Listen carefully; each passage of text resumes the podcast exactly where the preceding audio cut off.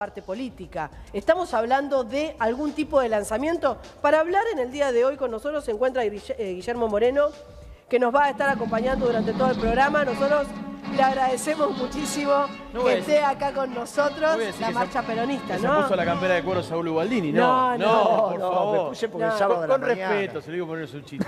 La de, la de. Ubaldini era negra. Era negro. Era negra, Igual exactamente. negra por ahí, el Ubaldini caminando en el Claro. frente de las marchas, ¿no?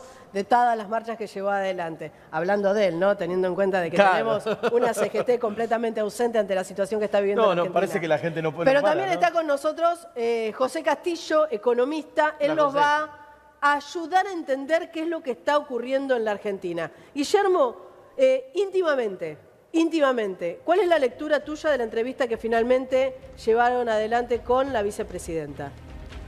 Sí.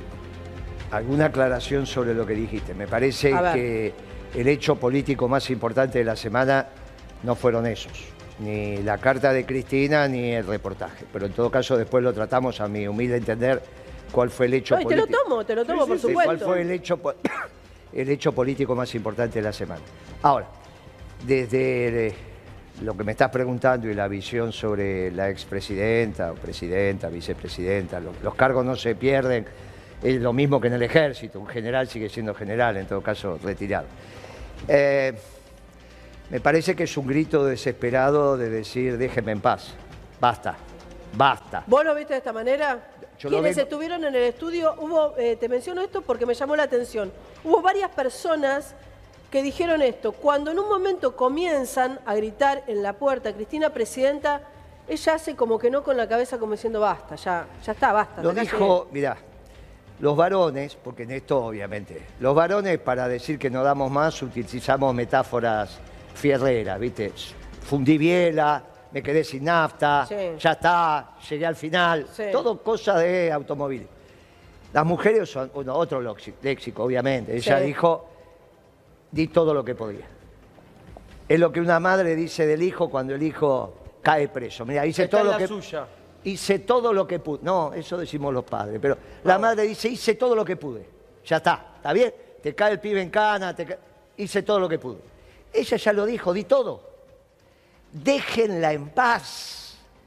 El problema es que se rodeó de muchachos que nunca trabajaron. Son todos cuñados de la familia. Siempre tenés en una familia, vos la tenés en la tuya, cuando es la familia ampliada, Sí. que junta a tu abuela, que todavía seguro la tenés, te vienen 20, 20 y pico, y vos empezás a mirar, decir, todo esto trabajan, ese, ese es el cuñado. Listo, está clarísimo, nadie pregunta más. Ahora- con lo cual, con lo cual, con lo cual, terminemos el concepto, porque si no... Sí. Los que la rodean, pónganse a trabajar y dejen de ser el cuñado que vive del jefe de Pero la ella habló familia. de los herederos. Pero ella habló de los herederos. ¿Vos creés que en realidad esas personas que vos mencionás no van a ser quienes van a no estar pueden, caminando detrás no de...? pueden. ¿Por qué? ¿Por qué? Porque este gobierno fracasó ostensiblemente.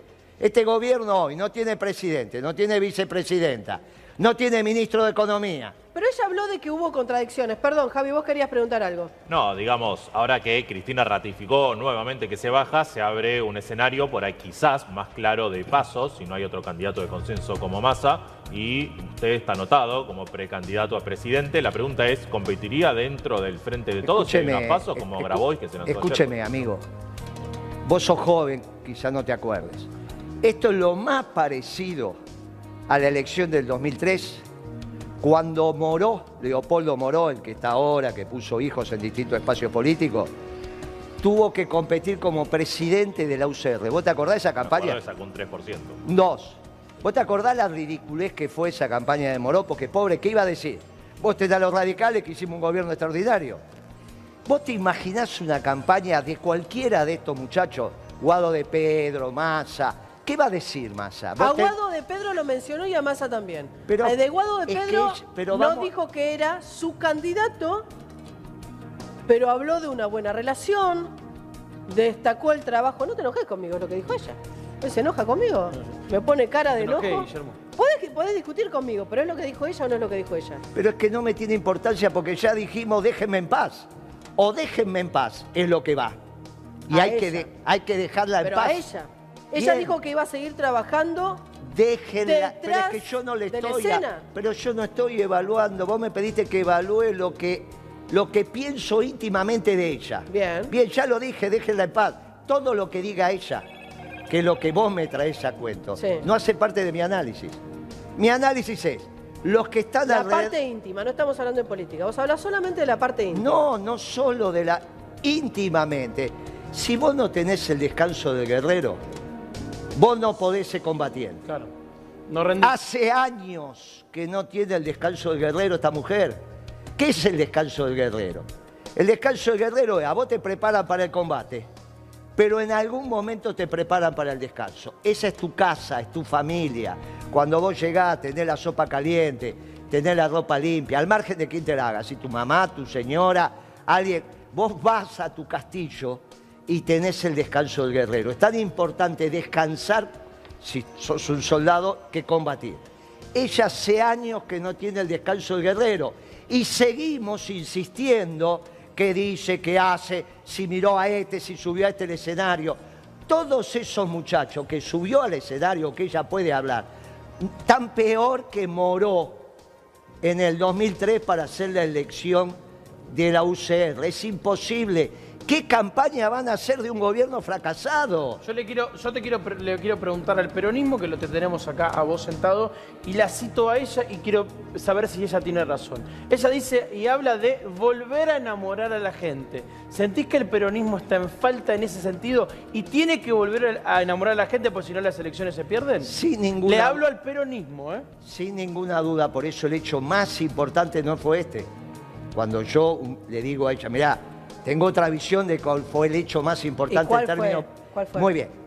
Que el Congreso de uno de los partidos que hoy expresan al movimiento peronista, porque no es el único, el Partido Justicialista, perdió ese monopolio en la medida en que estaba conducido por un socialdemócrata, que era Alberto Fernández. Correcto. Entonces, uno de los partidos, que es el Partido Justicialista, Justicialista. que expresa parte del peronismo, le sacó la lapicera al presidente. De la dictadura para acá nunca había pasado, porque la instancia máxima de conducción de un partido es el Congreso, pero no se reúne todos los días. Entonces No. el Congreso del partido elige un ejecutivo que en el caso del Partido Justicialista se llama Consejo Nacional. Ahora, siempre el presidente del partido expresa al partido y lo representa, salvo que el Congreso del partido le saque la representación. Se la sacó. El Partido Justicialista le sacó la representación a su presidente, que era Alberto Fernández, y la delegó en un periodista indiscutido. ¿Quién? Porto, y Gildo y Frank. Claro. Gildo y Frank dijo, bueno, vos, peronista indiscutido, que ningún peronista habla mal de vos en todo el país, no solo en Formosa, te vas a ocupar de ver si podés reestructurar el movimiento peronista. ¿Lo crees no el capaz? partido. ¿Lo crees Ahora, capaz? Hay, hay un quiebre, podemos hablar de un quiebre entonces del peronismo Claro. y el frente de El todos? frente de todos no es peronista. Ah, bueno. Yo, yo eso te lo discuto, pero ahora eh, dejamos un punto, claro, dejamos un punto ahí. Te tira, Quiero hablar, te tira un centro, pero tremendo. quiero hablar, ¿sabes con quién? Con José Castillo. Te agradecemos mucho, José. Yo creo que hay una preocupación muy grande en la gente en general. Y creo que una cosa está atada de la mano directa, directa de la entraña de la situación económica del país. Hay varias cuestiones que preocupan. Obviamente el dólar es una de ellas. Tenemos que hablar también de la inflación que no está controlada o que no se le ha encontrado una fórmula para poder mínimamente detenerla. ¿Esto no va a ser de alguna manera una bandera política para el año que viene?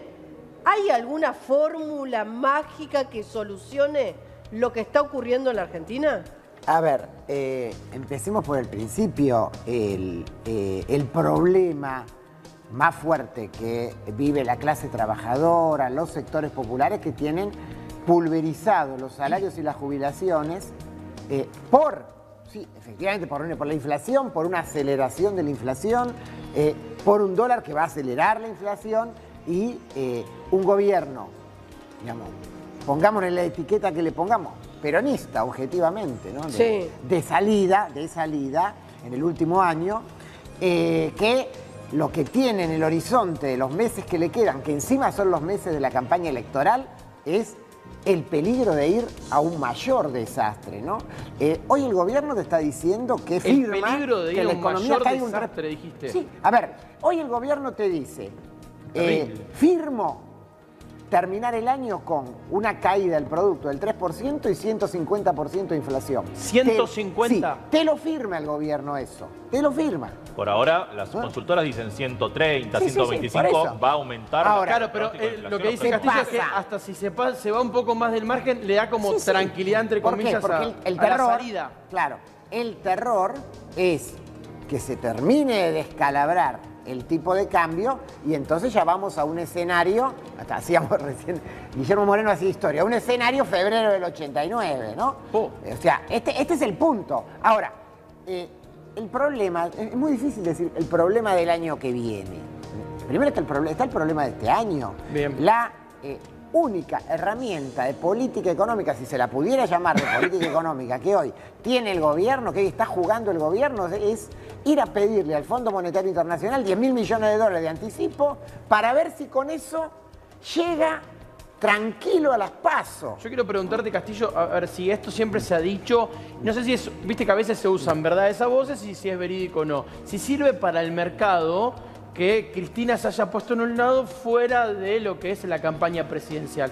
¿Le sirve o no le sirve? ¿Puede ser una noticia favorable en lo económico para lo que viene? ¿O eso es No, no, inanalizable? no sé, no sé quién es, qué- quién es el, el mercado. Eh, al, eh, al consumidor, al, al comerciante que ve que le caen las Al de a pie. Ese no le sirve, no- no- ni le sirve ni le deja de servir. Mira, vos estás poniendo ahí una, una placa, una tasa nominal de interés del 97%. Déjame la placa, déjame la placa. 97% ¿para qué? Para tratar única Acá. y desesperadamente que el que tiene un plazo fijo no se pase al dólar. Ahora, esta tasa, esta Sí. tasa, ¿qué Esta la vamos a dejar, la vamos a dejar ahí, Castillo. Nos vamos a ir al móvil con Emma, porque Emma está trabajando en un mercado. El mercado es cercanía, viste que vos decís, bueno, no me puedo ir hasta el mercado central, la mercadería es más cara, normalmente comprar en el supermercado hace que no consiga la misma calidad. Estamos en un mercado pequeño. Che, está Y lleno. Patimuslo, milanesa de pollo. Patimulo, ¿cuánto está? Está a 3 kilos, mil pesos, ¿no? 3 kilos, mil pesos. Una Está barato. muy Muy económico. barato. No existe. Está muy económico. Escúcheme, ¿qué va a comprar? No yo muy económico, está más accesible realidad, ¿no? Y para nosotros. Ahí sí. Eh, bueno, por supuesto pata y muslo, que ya hablamos del tema, y milanesas de pollo y después carcasa. Perfecto, para, Para- para los para perros. los perritos. Muy bien. Hola, buen día, señora, ¿cómo le va? ¿Todo bien? Todo bien. ¿Cuánto hace que está haciendo la fila? Y ahora unos 15, 20 minutos más no. ¿De dónde es usted? ¿Del barrio? Acá nomás, sí, dos cuadras. Bien. ¿Qué precios le llamaron la atención? Todos, están todos muy baratos. ¿Cómo hace usted para ahorrar con la inflación que hay? No se ahorran. No se Hombre, ahorra, ¿no? Imposible. Directamente. No, qué puede. Emma. No, no podés. El día a día. Día a día. Sí, Fede. A ver, volvemos acá con Guille Moreno, que recién nosotros decíamos que decíamos, ah, qué buen lugar económico. Sí, yo dije, y, y había como, qué y Moreno económico. mira, y levanta la vista y, Y dije, no, hace- que económico no, es un poco más accesible. Accesible. A ver, Guillermo. ¿Cuál es la, la No, diferencia? está bien. Bueno, obviamente que si vos tenés la plata para pagar dos mil, dos mil pesos el asado y lo vas a pagar 1.400, decís que bien. Ahora, Qué bien. si tenés mil pesos, ninguno de los dos lo podés comprar. Bien. Y hoy la mayoría no tiene ni mil pesos. Entonces, tenés 50, 55, 60% de pobres ya en la Argentina. Claro. O sea que esos precios son inaccesibles. Y se están alimentando alitas. No, no me quiero ir. Y a Carcasa, Bueno, recién dijo la Carcasa. eso, No me quiero ir de eso. Tenemos que hablar de Lo primero- seis chicos cada diez Bien, pero son antes- pobres, comen en comedores Claro. y en copa de leche. Pero ese es el diagnóstico y lo tenemos todo claro. El problema es para adelante. Porque si no, hoy, sábado a la mañana, se queda sin esperanza No, el espera, pueblo. lo tenemos claro, Guillermo, porque si Sin hay dudas. seis pibes que no Y están sin comiendo duda- bien y sin duda- seguimos adelante, no lo tenemos y tan sin claro. duda ¿eh? está claro, Si por sigue eso- molestando a la gente cortando la calle, sin protestando. Duda, sin duda está claro. Por eso el presidente debe ser el primero que no va a una reelección, salvo los que no terminan su mandato. La vicepresidenta pide eh, un grito de auxilio, déjenme en paz. Mm. Y todos los que son la primera línea del frente de todos no pueden ser candidatos aunque ellos quieran. No puede, porque no pueden hacer campaña. Porque no les da. Pensemos la campaña. Por eso yo con todo respeto al colega digo, miren, yo empecé a los 14 años en el peronismo. si estoy sentado acá y digo que este gobierno no es peronista, es porque no hizo la política peronista, me parece que no es delicado decir, sí, este gobierno es peronista. Ahora, Moreno. Porque, para, déjame terminar, porque cuando si no, parece que es claro. Si no, ¿sabes qué pasa del otro lado? Ustedes no se dan cuenta, pero no termina la frase. La frase es sujeto, verbo y predicado. Si cuando venís en el verbo cortás, falta el predicado y no se entiende. Entonces, no es delicado decir, yo tengo 54 años Sí. de militancia en el peronismo, tengo 68. Si vengo acá y digo, este gobierno fracasó y no es peronista, es que dejo la esperanza de que el peronismo vuelva.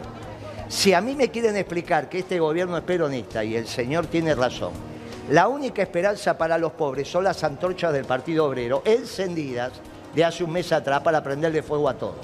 Y yo no le doy esperanza al pueblo con esto. Entonces vengo acá humildemente y digo, este no es un gobierno peronista. Hay que volver a enamorar, hay que volver a enamorar.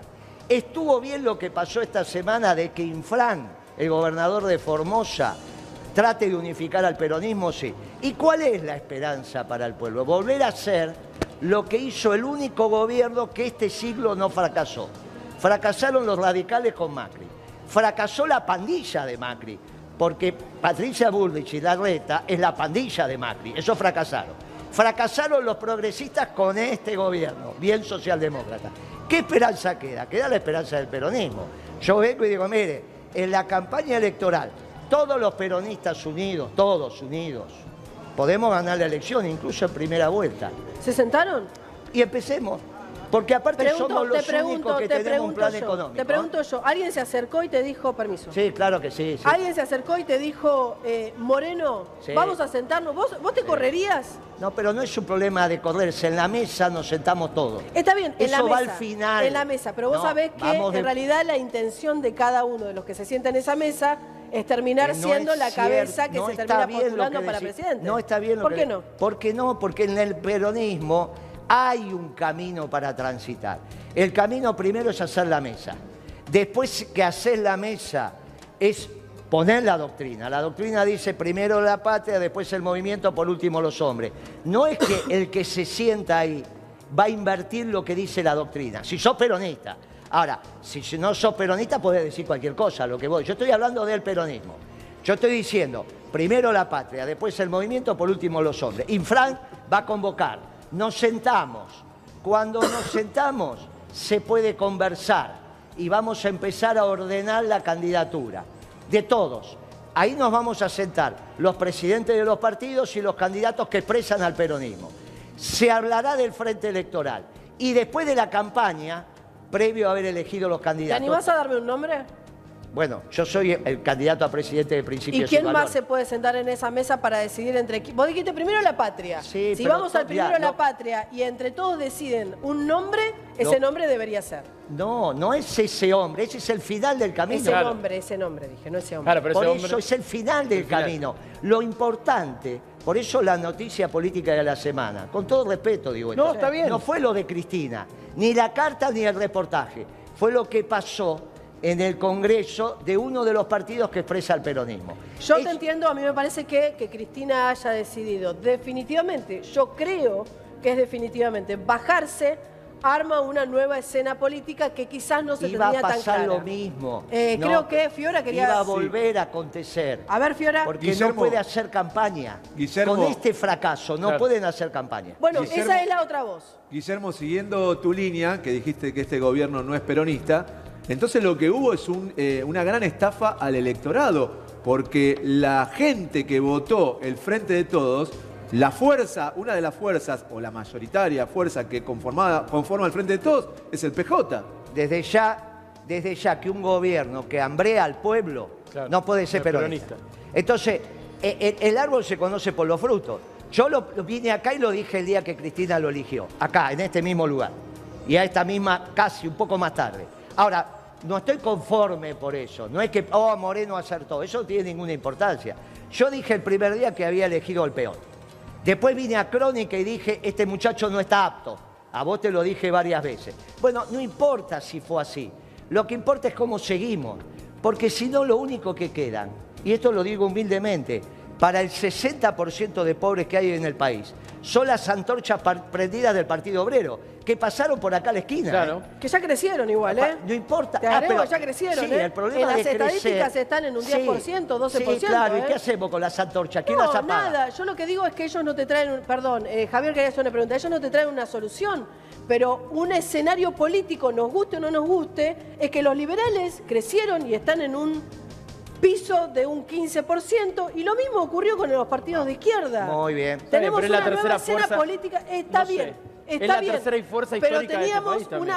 una, una fuerza política histórica de izquierda, chicos, que medía, digámoslo, un 1,5, un 2,5% y de ahí no pasaban. Hoy están en un 10, un 12%. ¿Qué es lo que está pasando?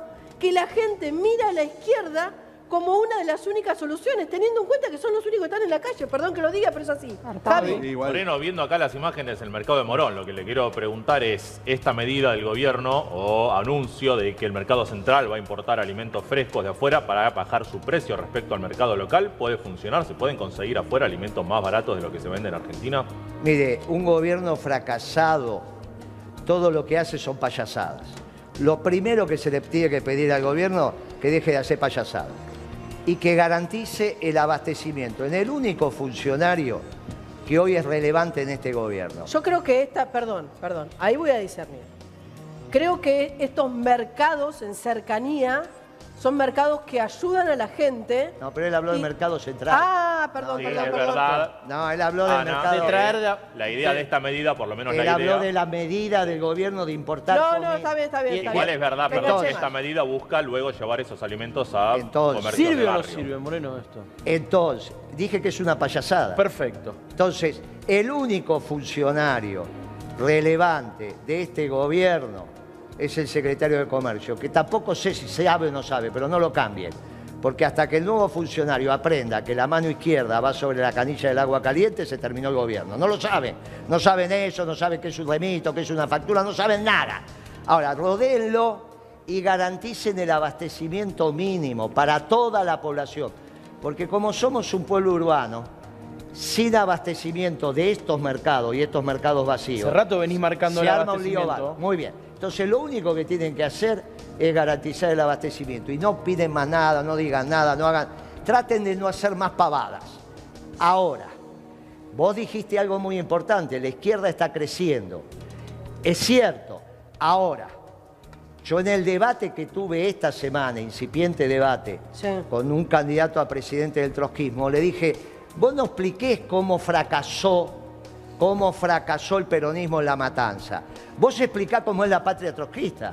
Yo vengo acá a explicar la patria peronista y vos explicá la patria trotskista. En la patria trotskista, este canal es estatal y ustedes son empleados públicos.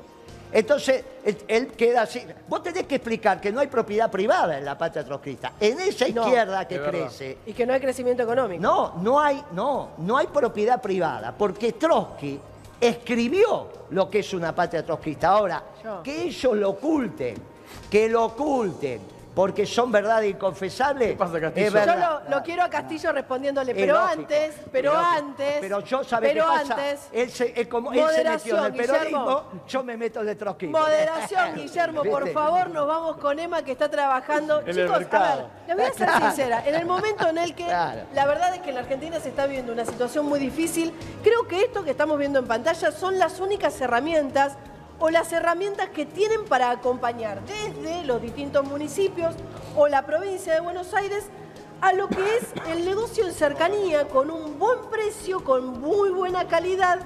Para mí es algo realmente importantísimo. Te estamos escuchando y, queremos y hablar con Ana, también, eh, de las cosas que hemos cubierto, también me sorprende, y, y lo digo para bien, la cantidad de gente que hay. Y a la cantidad de gente ¿sabés que hace eh, carnicería, lácteos, verduras. Agregale que hay muchos productos que quizás no entran al supermercado, el más importante, y tienen la posibilidad.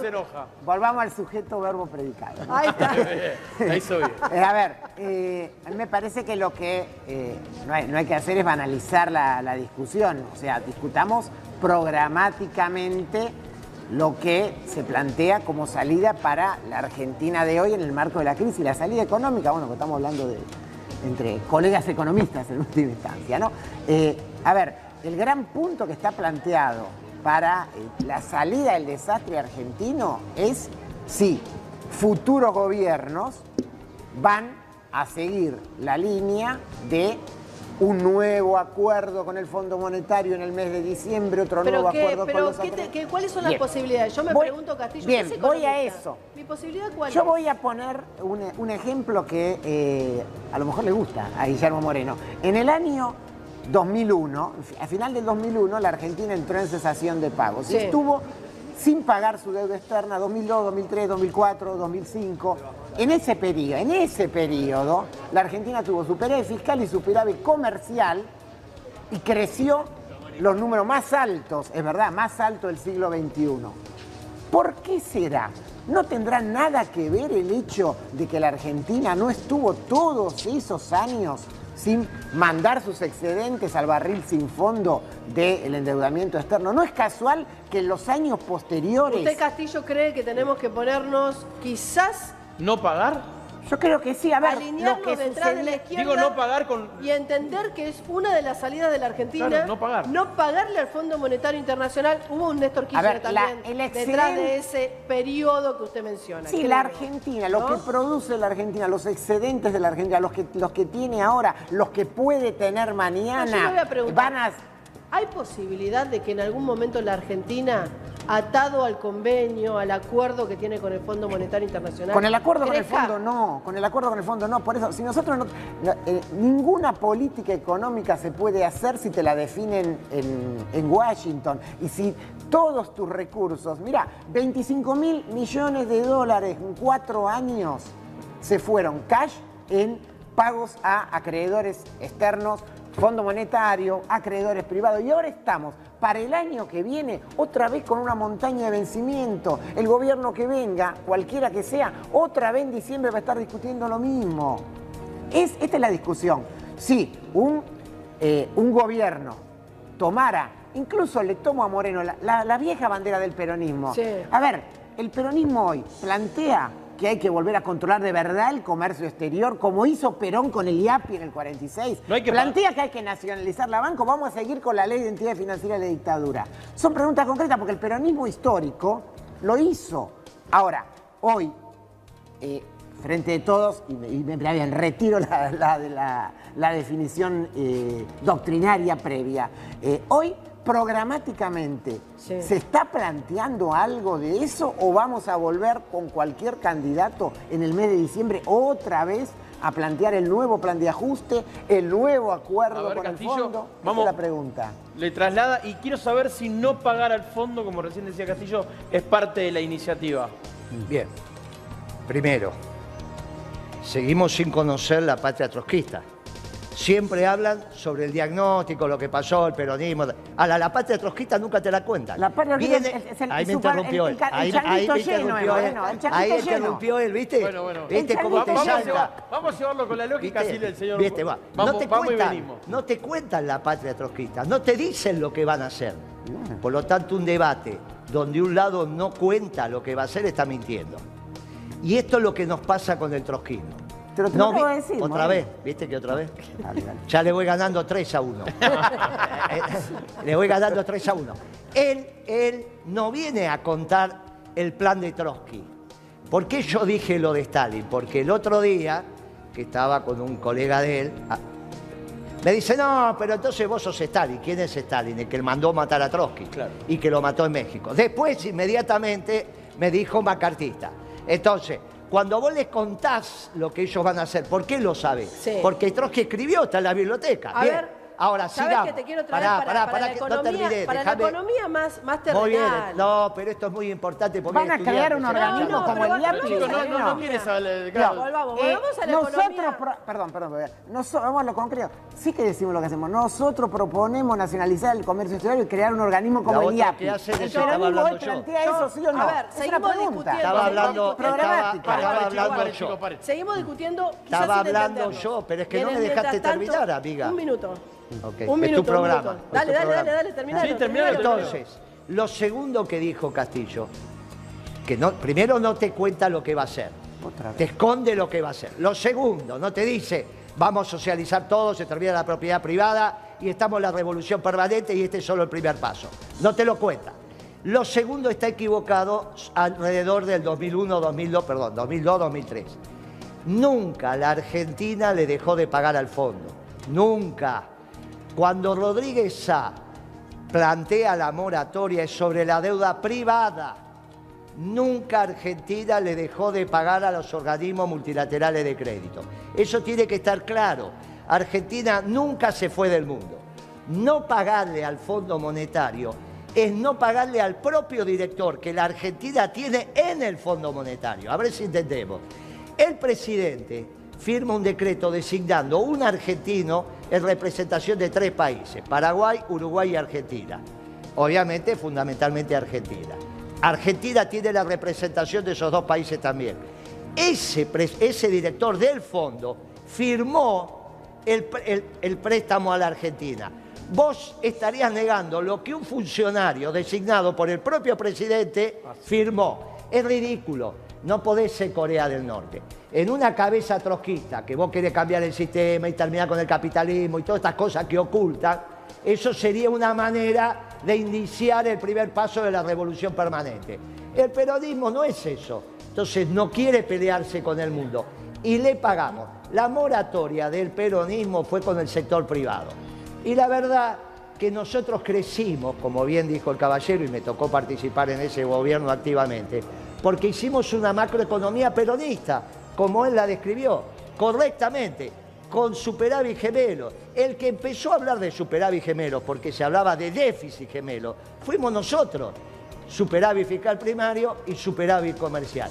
Esto es lo que el peronismo le vuelve a plantear a la sociedad.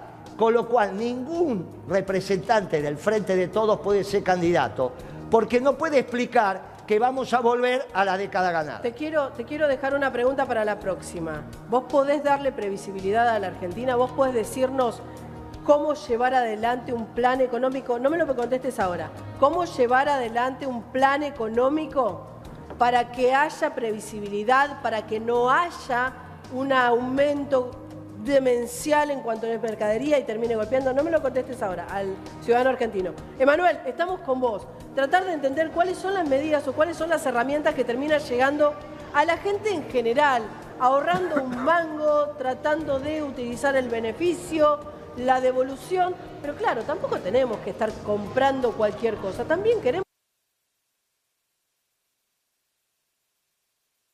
Le agradecemos muchísimo por haber venido a Crónica, por estar con nosotros. Me parece realmente muy importante, es una de las voces autorizadas, por supuesto, del peronismo. Y lo más importante es que nosotros sí presentamos un plan económico. El próximo debate, con el que quiera, Sí. desde el trotskismo al liberalismo. Yo Sí. pongo el plan económico peronista que implica una patria peronista para la sociedad argentina. Me tienen que poner los planes económicos que implique la patria liberal, la patria trotskista y etcétera, etcétera. No le voy a pedir a los radicales porque la patria Es la, radical no próxima, existe. es la próxima invitación. Eh, José Castillo, te agradecemos. cierra el debate te agradecemos, sí, livianito. Eh, Guillermo Moreno. Gracias, te agradecemos José. muchísimo Gracias. este contacto, haber venido con nosotros acá a Crónica con vos.